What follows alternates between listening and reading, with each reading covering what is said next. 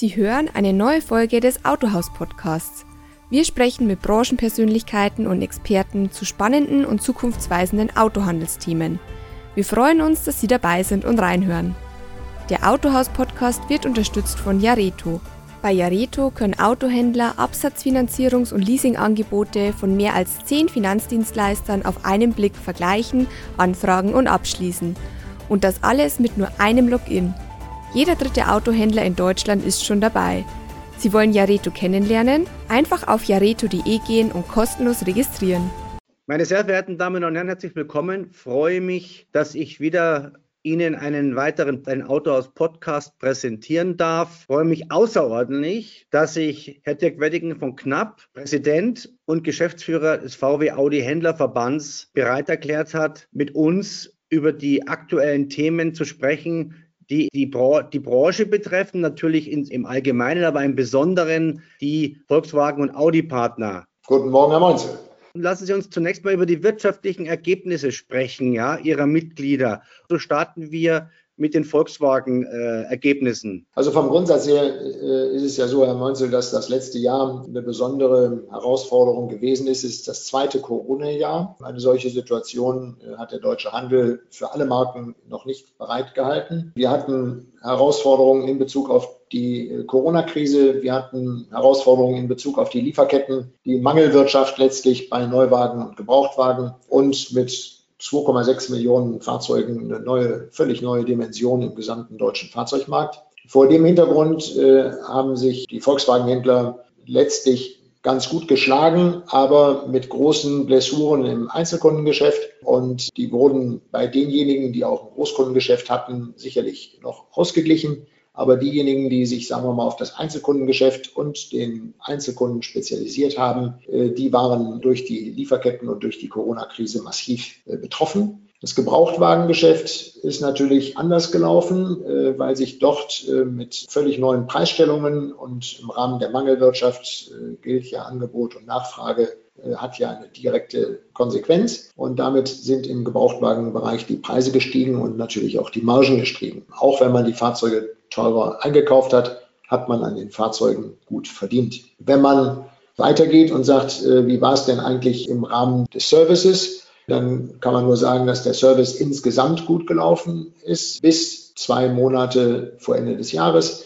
Da ist er in sich zusammengefallen. Also da hatten wir große Schwierigkeiten und da sind wir in der Nachfrage nicht mehr genauso gut gewesen wie im laufenden Jahr. Aber insgesamt muss man sagen, dass die wirtschaftlichen Ergebnisse ordentlich waren. Nun, die Verfügbarkeit der Modelle ist ja ein Thema in der Gesamtbranche, auch bei Volkswagen. Hat sich da was getan? Wir haben im, im, Rahmen der Verfügbarkeit die gleichen Schwierigkeiten wie alle Wettbewerber auch. Es gibt die einen oder anderen Wettbewerber, die aufgrund anderer Positionierung bei ihren Einkäufern bessere Halbleitervoraussetzungen haben als wir. Aber vom Grundsatz her hat der ganze Markt die Schwierigkeiten. Wir haben auch die Schwierigkeiten im letzten Jahr gehabt und wir werden sie auch in diesem Jahr sicherlich bis in das dritte Quartal hinein haben. So wird es allgemein überall beschrieben. So höre ich es auch von den mir persönlich bekannten Vorlieferanten, dass man bis ins dritte Quartal mit Lieferschwierigkeiten rechnet. Es kann allerdings auch sein, dass, sagen wir mal, die entsprechenden Lieferungen mit Halbleitern schneller gehen, aber wir rechnen erstmal nicht damit.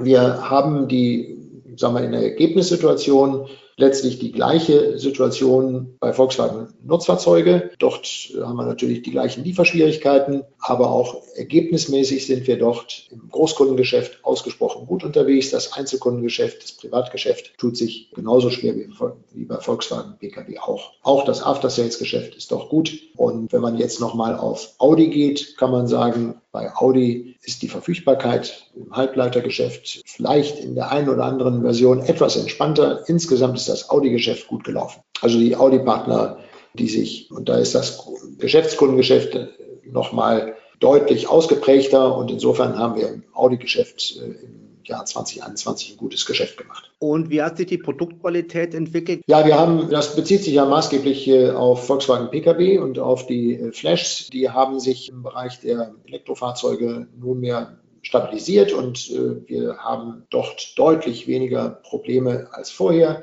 Wir haben noch einen großen Flash für den Golf 8 vor uns. Der wird aber auch gut laufen. Da gehen wir fest von aus. Das, was sich besonders gut entwickelt hat, ist die Rückkehr zur Besinnung auf die Werte von Volkswagen auch im Innenraum. Hier hat sich Herr Brandstätter mit seinem Team deutlich bewegt und hat dafür wieder gesorgt, dass wo Volkswagen dran steht, auch Volkswagen drin ist. Und äh, somit haben wir auch wieder im Innenraum die Qualitäten, die wir brauchen. Sie erinnern sich an die vielen Plastikeinsätze. Sie erinnern sich an das Hartplastik. Das alles gehört jetzt im Rahmen der Modellverbesserungen äh, der Vergangenheit an. Ja, sowas hört man gerne. Es sind ja auch dann positive Botschaften. Jetzt, Sie haben selber gesagt, das zweite Corona-Jahr. Sind Betriebe weiterhin in der Existenz gefährdet oder hat sich das 2021 etwas beruhigt? Also dank der Maßnahmen der Bundesregierung gab es ja viele Möglichkeiten, die Corona-Schwierigkeiten abzufedern. Das allerbeste Mittel war ja die Kurzarbeit. Und äh, dadurch sind sehr viele Betriebe, äh, sagen wir, in eine wirtschaftlich entspanntere Situation gekommen. Wir haben keinerlei Kenntnisse von Existenzbedrohungen bei Betrieben. Wir haben durch den guten Service auch im, bei den Servicepartnern eine äh, gute Performance. Also im Moment ist das Netz gut aufgestellt, wirtschaftlich. Und hat Volkswagen ja die unechte Agentur eingeführt, gemeinsam mit dem Verband, also bei der ID-Serie. Wie fällt Ihre Bewertung aus?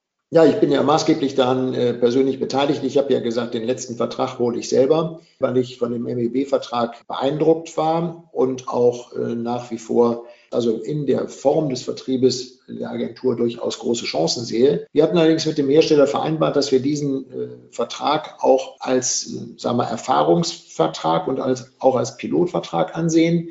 Retrospektiv muss ich sagen, ist der MEB-Vertrag kein auskömmlicher Vertrag. Das liegt daran, dass in einer unechten Agentur der Prinzipal dafür zu sorgen hat, dass Kosten eingespart werden und äh, dass keine Arbeiten doppelt gemacht werden, zum Beispiel, und dass keine äh, und dass Kostenübernahmen passieren. Bis auf die Frage von Lagerwagen ist das in der unechten Agentur mit Volkswagen nicht passiert. Selbst die Vorführwagen, die wir einkaufen mussten, mussten wir teurer einkaufen als unsere Gewerbekunden. Das äh, gehört nicht zu den Spielregeln, äh, die wir vereinbart hatten, die aber Volkswagen durchgesetzt hat.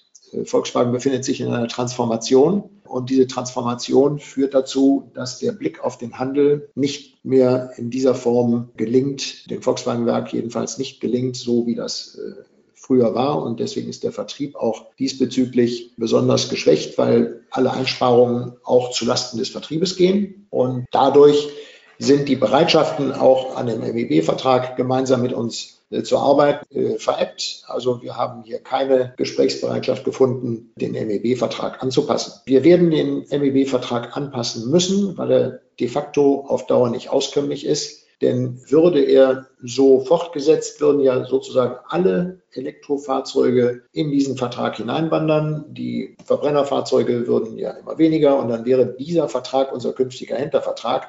Und unter diesen Gesichtspunkten kann kein einziges Netz existieren. Das wird dazu führen, dass wir uns mit dem Hersteller, oder das ist auch schon breit erklärtes Zeichen von Herrn Scheible, mit uns über diesen Vertrag äh, zu sprechen. Vor dem Hintergrund sind die Erfahrungen leider nicht so gut, wie wir es seinerzeit äh, mit Herrn Sandl vereinbart haben. Also das heißt, es wird nachverhandelt von Ihrer Seite. Da muss ja jetzt eine ziemliche Enttäuschung sich breit machen bei Ihnen und auch bei den Mitgliedern, denn man hat ja diese Agentur, diese unechte Agentur mit einer ziemlichen Euphorie eingeführt. Also wenn Sie, Sie, Sie sprechen ja mit einem Betroffenen selbst. Also ich bin persönlich außerordentlich betroffen, dass diese unechte Agentur letztlich nicht funktioniert hat. Das liegt letztlich daran, dass der Hersteller für uns nicht keine nachvollziehbaren Einsparungen vorgenommen hat. Wir haben äh, keinerlei Einsparungen sagen wir, über die gesamte Breite des Vertriebes im Fahrzeuggeschäft beziehungsweise im After-Sales-Geschäft. Wir haben keine Gespräche führen können, die dazu geführt haben,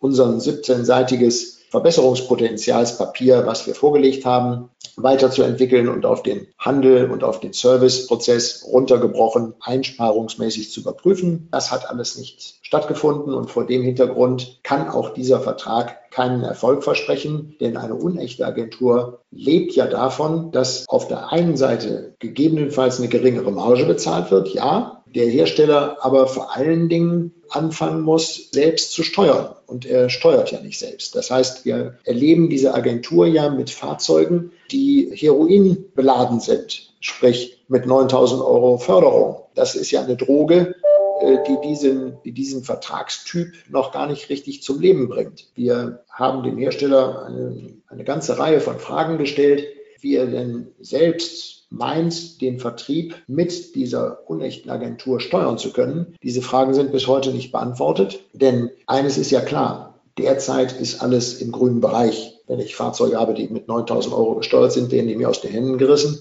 Wir haben ja Lieferzeiten, die völlig ungesund sind im Kundenkontakt. Und vor dem Hintergrund zeigen sich überhaupt gar keine Schwächen. Wenn aber die Produktion erstmal richtig wieder losgeht und jedes Werk zu vollen Zahlen wieder produziert und wir eine gewisse Überproduktion haben, dann zeigt sich die Schwäche dieses Vertrages. Das heißt, die fehlende Möglichkeit des Herstellers, hier wirklich zu steuern, äh, Marktanteile abzusichern, regionale Marktprobleme zu lösen. Das funktioniert alles nicht. Das funktioniert alles nur mit einer echten Agentur. Und wenn ich hier eine Vermutung äußern darf, dann glaube ich, ist auch die echte Agentur seitens der Beratungsunternehmen äh, Volkswagen vorgeschlagen worden. Da die echte Agentur allerdings zusammen mit dem Verbrennergeschäft nicht funktioniert, hat das Werk daraus die unechte Agentur gemacht, weil sie sich vor der echten Agentur für alle Produkte letztlich gedrückt haben, weil ihnen dann natürlich die gesamten Vertriebskosten obliegen. Und den Weg, den Mercedes gegangen ist, will das Volkswagen-Werk hier nicht tun den Mercedes geht. Sie haben es noch nicht bewiesen, dass es klappt, aber wir werden es sehen. Zumindest mal zu gehen beabsichtigt, ne?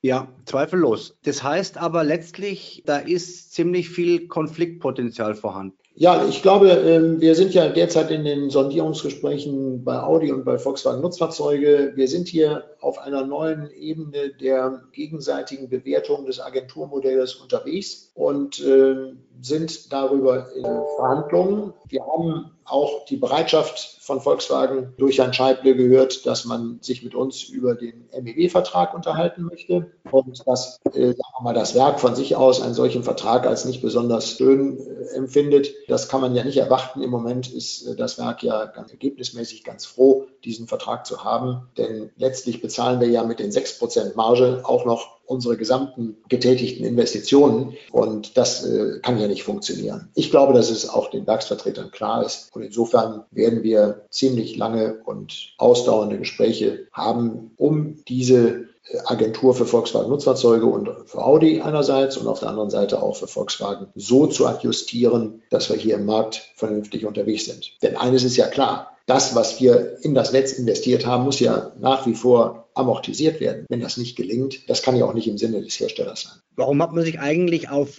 eine niedrigere Marge eingelassen, als es zum Beispiel beim, beim Agenturgeschäft im Flottenbereich gilt? Weil wir der festen Überzeugung waren und auch die Zusage hatten, dass wir entsprechende Einsparungen in den Vertriebskosten haben würden. Und das ist nicht passiert. Wir haben nach wie vor eine komplette Disposition mit allem, was dazugehört. Das Werk disponiert gleichermaßen und hat uns diese Disposition überhaupt nicht abnehmen können. Als Beispiel, das Werk hat uns nicht bei den entsprechenden Vorführwagen äh, kostenfrei gestellt. Äh, das Werk hilft uns nicht bei den entsprechenden Ausbildungen der Verkäufer kostenfrei. All diese Dinge sind nicht eingetreten und insofern muss jetzt auch rückwärts nochmal gesprochen werden. Werden diese Erfahrungen, die man jetzt gemacht hat, in die Audi-Agentur einfließen? Natürlich. In die Audi-Agentur und in die Nutzfahrzeugagentur. Nun geht es ja auch um die Gebrauchtwagen. Wir wissen, Sie kennen die Bedeutung des Geschäfts für den Handel, was junge Be Gebrauchte betrifft, äh, Leasingrückläufer etc. Nun hat hier ja die, die Financial Services von Volkswagen so, sozusagen jetzt die Oberhoheit und wird diese Fahrzeuge erstmal alle in Besitz nehmen. Wie ist es geregelt, dass dann auch die Versorgung äh, gesichert ist für den Handel mit diesen Fahrzeugen und die Autos dann eben nicht einfach über Heycar verkauft werden? Ja, die Sorge muss man natürlich haben. Also dieser sogenannte Remarketing-Ansatz über die äh, Volkswagen FS AG ist ja eine beschlossene Konzernentscheidung. Wir haben bei Volkswagen Pkw die äh, Regelung, dass wir eine VTI-Lösung haben. Das heißt, die Händler sind in der Lage, das im Verbrennergeschäft, dass die Gebrauchtwagen auf die Volkswagen Financial Service äh, abzulasten mit einer entsprechenden Gebühr. Da sind sie in der Wahl. Im MEB-Vertrag hingegen haben wir vor dem Hintergrund der zu dem Zeitpunkt, als wir den Vertrag verhandelt haben, noch nicht für uns greifbaren Batterieentwicklungen, greifbaren Umweltentwicklungen gesagt, dass wir diese Fahrzeuge äh, grundsätzlich äh, dem Hersteller zurückgeben. Das heißt, der Hersteller hat hier das Recht und die Pflicht, diese Fahrzeuge zurückzunehmen. Und damit sind wir nicht mehr in der Lage, auf Volkswagen Gebrauchtwagen zurückzugreifen, es sei denn, wir verändern diesen Modus. Wir wollen diesen Modus verändern. Wir wollen genauso wie bei Volkswagen Nutzfahrzeuge und wie bei Audi auf das sogenannte Restwertabsicherungsprogramm zurück. Und da werden wir auch sicherlich lange Gespräche für brauchen, bis uns das gelingt. Aber wir halten es für unabdingbar, dass es gelingt, denn Sie haben das ja eben selbst gesagt, der Gebrauchtwagen ist zur Rentabilität des einzelnen Handelspunktes absolut notwendig. Ohne den Gebrauchtwagen von vornherein also sozusagen das vermittelte Auto wieder zurück zum Handel zu bekommen, ohne den Intermediär FSAG, der ja son sich sonst im ersten Gang äh, komplett die erste Marge sichert und damit den ge ersten Gewinn sichert, ist das Geschäft nicht rentabel. Und das kann auch nicht im Sinne des Herstellers sein. Da wir es mit ausgesprochen guten Gesprächspartnern zu tun haben, gehen wir davon aus, dass wir das auch wieder zurückdrehen können. Was Volkswagen Pkw betrifft, äh, für Audi und Nutzfahrzeuge äh, haben wir die Restwertabsicherungsprogramme, die diese Fahrzeuge hat die FSAG sowieso nicht. Und das gehört auch ganz nebenbei den, äh, zu unseren Verhandlungsbedingungen in der Agentur, dass diese Fahrzeuge grundsätzlich bei uns bleiben. Jetzt hat ja die FSAG, wie wir schon gesagt haben, da einen Zugriff auf die Gebrauchtwagen und natürlich damit eben auch die Möglichkeit zu steuern. Ist es nicht notwendig, dass man mit der Bank, der Volkswagen Bank, also das ist ja die VW FSAG, einen Vertrag schließt? Denn so können die Verträge wesentlich eher gekündigt werden und man hat da ja dann eine offene Flanke. Ja? Man hat zwar mit dem Hersteller einen Vertrag, aber eben nicht mit der immer wichtig werdenden ähm, Bank. Ist ja. darüber nachzudenken, hier Verträge zu schließen künftig? Also wir haben diesbezügliche Gespräche schon begonnen mit der Deutschlandleitung. Wir werden jetzt auch nochmal mit dem Vertriebschef, äh, der jetzt wieder zurückgekommen ist, mit Anthony Bandmann, das Thema ansprechen, dass wir hier einen sogenannten Vertriebsvertrag brauchen. Wir haben natürlich alle möglichen vertraglichen Regelungen mit der Volkswagen FSAG, aber die reichen, genauso wie Sie das sagen, äh, zum Schluss nicht aus. Denn das gesamte Gebrauchtwagengeschäft der eigenen Gebrauchtwagen läuft jetzt ja künftig über die FSAG. Das heißt, äh, die Gebrauchtwagen äh, von Volkswagen und die Gebrauchtwagen, also die Werkswagen von Volkswagen, die Werkswagen von Audi laufen über die FSAG. Da tritt die FSAG sozusagen als Dienstleister ein und vermarktet die im Interesse auch der Hersteller. Aber nichtsdestotrotz halten wir es für richtig, dass wir einen Vertriebsvertrag äh, mit der FSAG langfristig haben müssen. Gibt es auch was Positives über die Agentur zu berichten? Also ich habe das ja äh, zu Anfang gesagt, Herr Meusel. Im Prinzip äh, bin ich durchaus ein Freund der Agentur, denn die Agentur hat natürlich große Vorteile. Die Agentur hat den Vorteil als Beispiel, dass man, wenn man sie gleichzeitig einführt, was eine Grundvoraussetzung ist. Das ist bei Volkswagen auch daneben gegangen. Das heißt, wir haben heute Volkswagen ID3 und ID4 Fahrzeuge, die uns äh, aus dem Ausland nach Deutschland gespült werden könnten, würden sie in entsprechender Zahl verfügbar sein. Also wir haben diesen Reimport-Infekt derzeit noch nicht aufgrund der mangelnden Verfügbarkeit. Aber sobald die Produktion läuft, ist dieser Reimport-Infekt natürlich sofort da. Das heißt, wir haben keine gleiche Wirkung der Agentur über Europa. Das ist ein Schwachpunkt in sich per se. Aber Hätte man den, hätte man zum Beispiel keine Reimportprobleme mehr und keine Reimportpreisprobleme mehr. Man könnte den Preis deutlicher steuern vom Hersteller aus, hätte man eine echte Agentur. Äh, in der unechten Agentur ist es eben schwierig, weil da ist die Kanalsteuerung durch den Hersteller nicht ganz möglich, denn Sie finden ja heute auch letztlich ID3-Fahrzeuge in einer Leasing-App oder in einem anderen Kanal, wo so ein Fahrzeug eigentlich nichts zu suchen hat. In einer richtigen Agentur wäre eine Steuerung diesbezüglich möglich. Also eine Agentur kann Vorteile haben, kann aber auch, wie wir gerade merken, wenn sie nicht richtig gelebt wird, massive Nachteile haben. Und deswegen glaube ich, dass es bei einer ausgewogenen Gesprächsführung zwischen Hersteller und Handel eine durchaus vernünftige Regelung für die Agentur geben kann, auch für die Unechte, äh, wenn man äh, letztlich die Leistungen des Handels richtig bewertet, die Leistungen des Werkes richtig bewertet, dem Handel gegebenenfalls auch in einer unechten Agentur eine gewisse Kanalsteuerung zubilligt, aber in Great and All eine deutlichere Steuerung durch den Hersteller möglich macht. Und dann hat die Agentur auch Vorteile. Bisher spielt sie ihre Vorteile jedenfalls bei uns nicht aus. Mit welcher Marge wäre das Geschäft bei der Unechtenagentur bei Audi und auch bei VW Nutzfahrzeuge auskömmlich? Also wir haben ja sehr gute Erfahrungen gemacht mit der unechten Agentur im Großkundengeschäft. Dort haben wir genau das was eigentlich äh, eine solche unechte Agentur ausmacht, nämlich sehr geringe Standards die auch problemlos finanziert werden können. Und wir haben hier eine Vergütung, die in Richtung 10 Prozent und 10,5 Prozent geht. Und damit kommen wir natürlich in der unechten Agentur bestens zurecht. Damit können wir auch Kunden gegenüber das eine oder andere Thema auch nochmal abfangen, was unbedingt notwendig ist, was der Hersteller in einer echten Agentur sonst alles selbst machen müsste. Aber der Handel ist ja sehr viel unmittelbarer am Kunden. Und diese Unmittelbarkeit hat letztlich auch im Volkswagen-Konzern dazu geführt, dass wir heute über 40 Prozent Markt Marktanteil in Deutschland haben, mit allen Marken zusammen oder mit Volkswagen bei knapp 20 Prozent liegen. Leider im Moment etwas drunter, aber da kommen wir auch wieder hin. Solche Marktanteilszahlen sind nur möglich, wenn man mit einem so ausgebildeten und so qualitativ gut aufgestalteten Handelsnetz unterwegs ist. Und dann kann man auch nur in einer unechten Agentur sehr gute Erfolge erzielen. Wie sind die Erwartungen für dieses aktuelle Jahr? Die sind erstmal so, dass wir versuchen werden, die Agentur Verhandlungen mit Volkswagen Nutzfahrzeuge und Audi in die richtige Richtung zu bekommen. Mit Volkswagen die Gespräche über den MEB-Vertrag wieder so aufzunehmen, dass wir den Vertrag so nachbessern, dass er eine dauerhafte Zukunftswirkung hat. Und wir wollen äh, mit allen Marken gleichzeitig natürlich durch diese außerordentliche Beschränkung der Belieferungen durch. Denn diese Halbleiterkrise, die geht uns allen massiv nicht nur auf die Nerven, sondern sie stört ja die, die Kundenbeziehung extrem durch die ganzen Verwerfungen, die da existieren mit Leihfahrzeugen, mit äh, ewigen Lieferzeiten, die ein Kunde gar nicht mehr versteht. Vor allen Dingen versteht er nicht, dass man ihm nicht sagen kann, wann kommt denn das Auto dann wirklich, wenn wir es benennen könnten. Aber wir können es ja noch nicht mal benennen. Also insofern hoffen wir, dass wir da relativ bald mit durch sind. Das wird eine noch vor uns liegende Herausforderung sein. Ja, und die wirtschaftliche Erwartung, sprich Rendite, 2021 war nicht schlecht, haben Sie gesagt. Wird es ähnlich sein?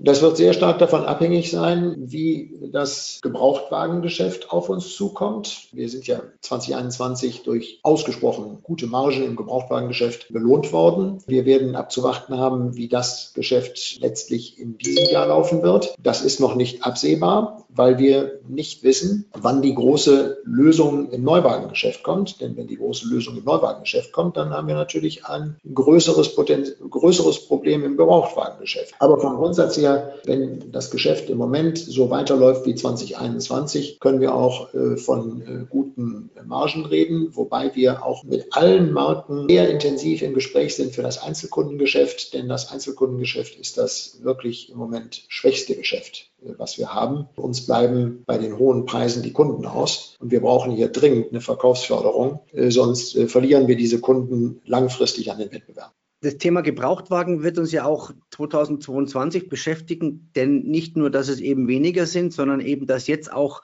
die Gebrauchtwagen wesentlich teurer eingekauft werden müssten. 2021 hat man ja von der Steigerung profitiert, da war ja noch ein Fuhrpark da, aber jetzt eben sind die weg und es müssen auch Fahrzeuge eingekauft werden. Das also kann ja. sich schon entsprechend auf das Ergebnis auswirken. Ja, also das ist eine Situation, die kennen wir schon aus 2021, Herr Meunzel. Wir haben in 2021 schon zu sehr viel höheren Preisen einkaufen müssen, als wir es in 2020 getan haben. Wir hatten extreme Steigerungen in den Preisen. Wir hatten auch äh, extrem hohe Abgabepreise bei der Volkswagen Financial Service AG, also in der VTI, in diesem sozusagen Rückflussgeschäft der Gebrauchtwagen auf den Handel. Aber wir haben auch trotz dieser hohen Einkaufspreise Fahrzeuge mit auskömmlichen Margen noch an den Markt äh, vermarkten können. Und das gelingt uns auch heute noch. Die Frage ist, ähm, was passiert im Laufe des Jahres. Und wir sehen hier eine sehr große Schwierigkeit auf den Handel zukommen, denn hier bedarf es eines Fingerspitzengefühles. Ab dem zweiten Halbjahr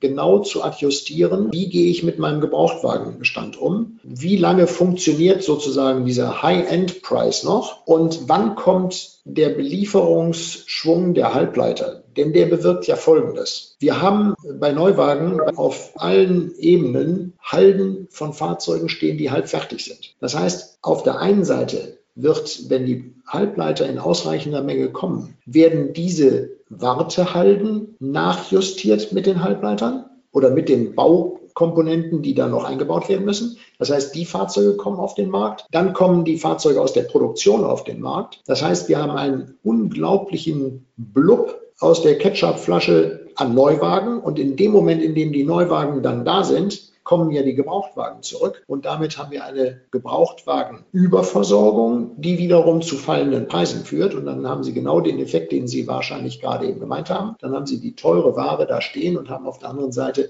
den Preisverfall im Gebrauchtwagengeschäft. Das wird eine ziemlich klare Wirkung abgeben. Das wird nicht von heute auf morgen gehen. Das wird ein Prozess sein. Aber in diesem Prozess wird es auch ein sehr schnelles Gefälle geben. Und insofern die, sind die Einkaufsabteilungen bei den Gebrauchtwagen ab dem zweiten Quartal sehr deutlich gefordert, äh, das im Auge zu haben, dass man sich nicht überbevorratet mit teurer Ware, sondern dass man die Ware, die man hat, schnellstmöglich umsetzt und wirklich auf Sicht fährt, äh, was das Gebrauchtwagengeschäft betrifft, dass man, damit hier keine großen Verluste entstehen.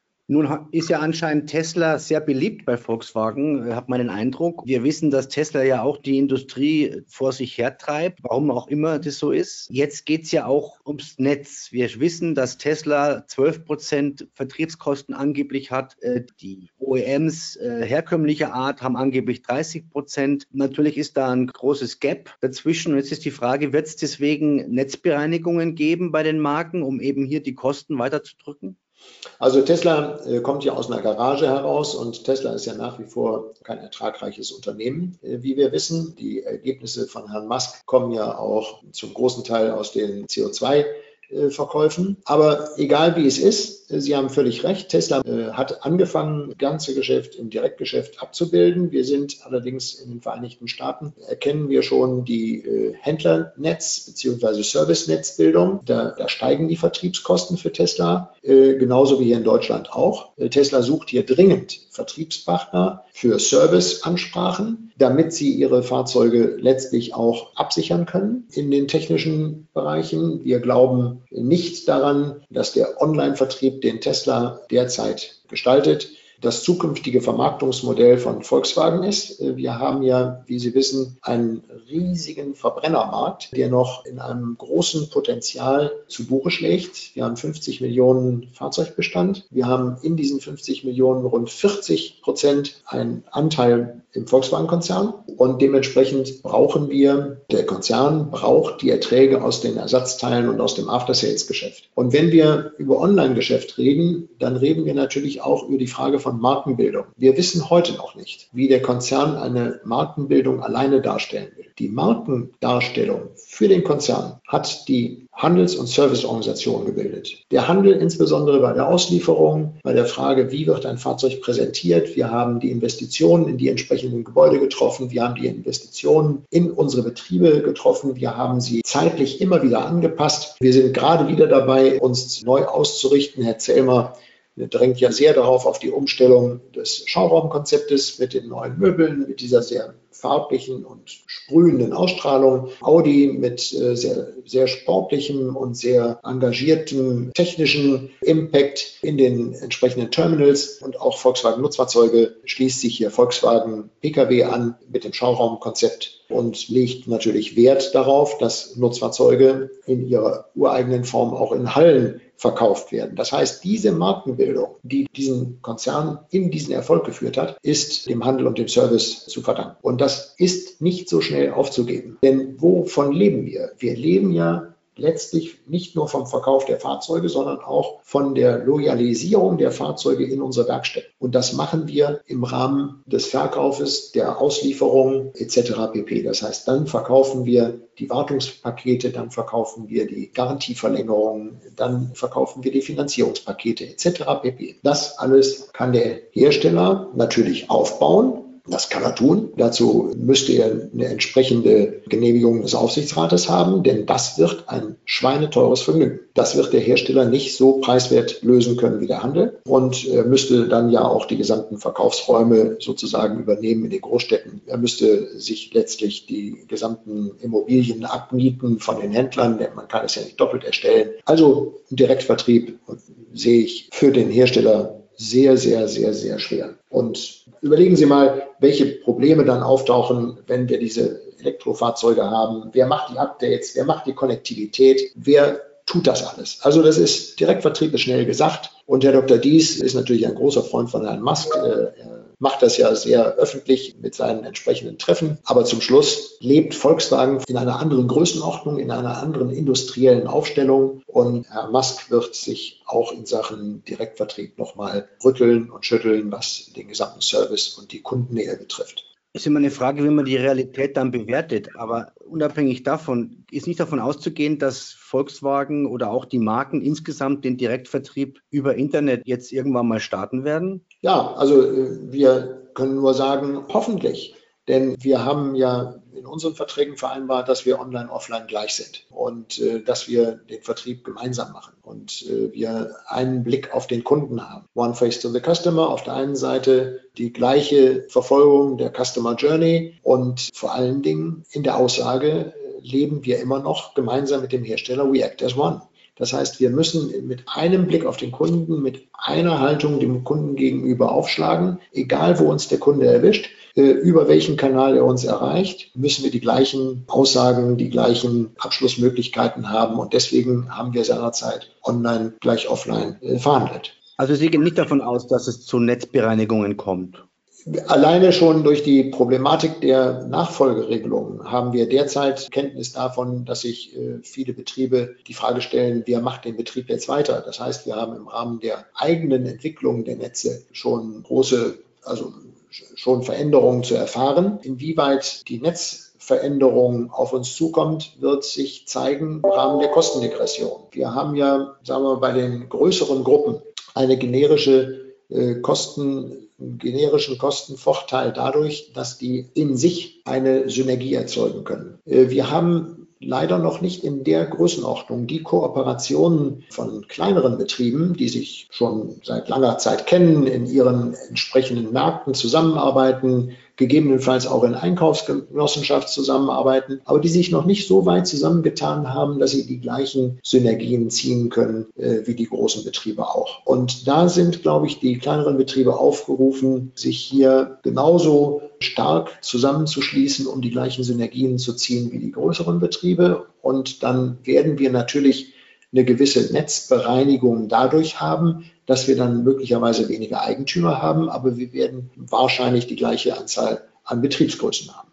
Zum Thema E-Mobilität, kann man davon in Zukunft leben? Sprich, Service ist ja ein ganz wichtiges Thema. Sie haben es ja vorher auch nochmal ganz klar äh, dargestellt und gleichzeitig eben jetzt die geringeren Margen. Andererseits wird das Ganze ja auch mit Milliarden durch Steuergelder gefördert. Ist das ein Zukunftsmodell? Also die Frage können wir ja gar nicht mehr anders beantworten. Wir müssen ja sagen, dass es äh, ein Zukunftsmodell ist, allerdings für den Staat und für unsere Gemeinschaft. Es ist ein CO2-getriggertes Ziel und im Rahmen, und die Frage habe ich jetzt so verstanden, Herr Monsel, dass Sie sagen, können wir mit der E-Mobilität eigentlich so viel Geld verdienen? Nein, das können wir definitiv nicht. Äh, das wird so, es wird ähm, letztlich so kommen wie in Norwegen auch. Nach sieben Jahren haben die Norweger in ihrem Markt nur noch 70, also nachdem sie rund 70 Prozent der Fahrzeuge als E-Fahrzeuge verkauft haben, haben sie auch 70 Prozent ihres gesamten After-Sales-Geschäftes verloren. Und das wird uns natürlich auch ins Haus stehen. Das ist ein Prozess, der über lange Zeit läuft, aber das ist in den nächsten zehn Jahren äh, auf uns zukommend. Und jeder Betrieb weiß das heute. Wir haben in unseren Partnerveranstaltungen unsere Partner darauf aufmerksam gemacht, dass sie sich aufmachen müssen zu neuen Geschäftsmodellen, die sich um ihr Geschäft herumranken. Sei es die Frage, inwieweit man eine Vermietgesellschaft hat, äh, die selbst in der Lage ist, die Erträge in der Vermietung äh, zu erzielen, die letztlich heute andere Vermietgesellschaften erzielen. Inwieweit man in die Lage sich versetzt, äh, eine E-Mobilitätsfirma zu gründen, um letztlich die Wallboxen bei den Kunden zu Hause selbst anzuschrauben, äh, den Kunden darin zu beraten, was er für eine Dachpanelkapazität aufs Dach setzt, wie er seinen Carport sozusagen so bestückt, dass er nicht nur sein Auto beladen kann, sondern möglicherweise auch sein Haus mit Elektrizität versorgen kann, die er selbst schafft. Dazu gehört der Verkauf von Pufferbatterien etc. pp. Wer macht so etwas? Das machen alles diejenigen, die schnell sind, die sagen, Mensch, das ist jetzt der Markt, der kommt. Das müssen wir machen. In diese Geschäftsart müssen wir investieren. Und diejenigen, die das nicht tun, die werden dauerhaft natürlich das Problem haben, nur beschränkt auf die Fahrzeuge ein immer geringeres After-Sales-Geschäft zu haben. Wir haben, wie gesagt, immer noch einen großen Bestandsmarkt, der auch abzugreifen ist in Form von Segment 2 und 3. Aber à la long wird das After-Sales-Geschäft deutlichst zurückgehen. Und dann muss man sich als Unternehmer die Frage stellen, was mache ich mit meinen entsprechenden Immobilien, was mache ich mit meinen Ressourcen und wie nutze ich sie auch für andere Zwecke. Wenn ich bei Google Auto-Abo eingebe, dann taucht der Handel so gut wie nicht auf. Ist es richtig? Das ist eine gute Frage. Wir sind äh, bei der Frage der Subskriptionsmodelle, sprich bei Auto-Abo, in einer wirklichen Phase der Überlegung, äh, wie sich sowas rechnet. Das Auto-Abo-Modell, was Volkswagen zum Beispiel anbietet, das ist ja nur deswegen so, äh, in Anführungszeichen, so billig, so preiswert, weil wir diese gesamte Förderung dieser 9000 Euro da drin haben. Fällt die raus, ist das Auto-Abo-Modell de facto ein Vermietmodell. Und dann haben Sie die gleichen Raten beim Handel und beim Hersteller. Der Hersteller kann die Fahrzeuge ja nicht billiger vermieten als wir. Also das Auto-Abo-Modell, das hat irgendwann mal irgendjemand in die Welt gesetzt. Ich weiß nicht wer, aber ich, es hat mir noch keiner beigebracht, was besonders preiswert an diesem Auto-Abo-Modell ist. Denn es hat die gleichen Kosten wie eine Langzeitmiete. Und die Langzeitmiete haben wir heute schon. Und insofern haben wir im Handel auch noch kein entsprechend preiswertes Angebot gegen diese äh, ID3 und ID4 Fahrzeuge, die der Volkswagen-Konzern hier als Gebrauchtwagen im Auto-Abo-Modell anbietet, damit die entsprechende Förderung nicht verfällt. Denn Sie können die Fahrzeuge ja nicht an den Handel verkaufen, dann ist ja die Förderung sofort weg und dann kostet die Rate für ein Auto-Abo-Modell auf einmal nicht mehr 499, sondern 799 oder 850 Euro pro Monat. Also Auto-Abo ist für mich noch kein nachweisbares Gewinngeschäft. Erlösen kann man alles, aber ertragreich äh, hat mir das noch keiner vorrechnen können. Lieber Dirk Weddingen von Knapp, herzlichen Dank für das ausführliche Interview. Herzlichen Dank, Herr Meutzel.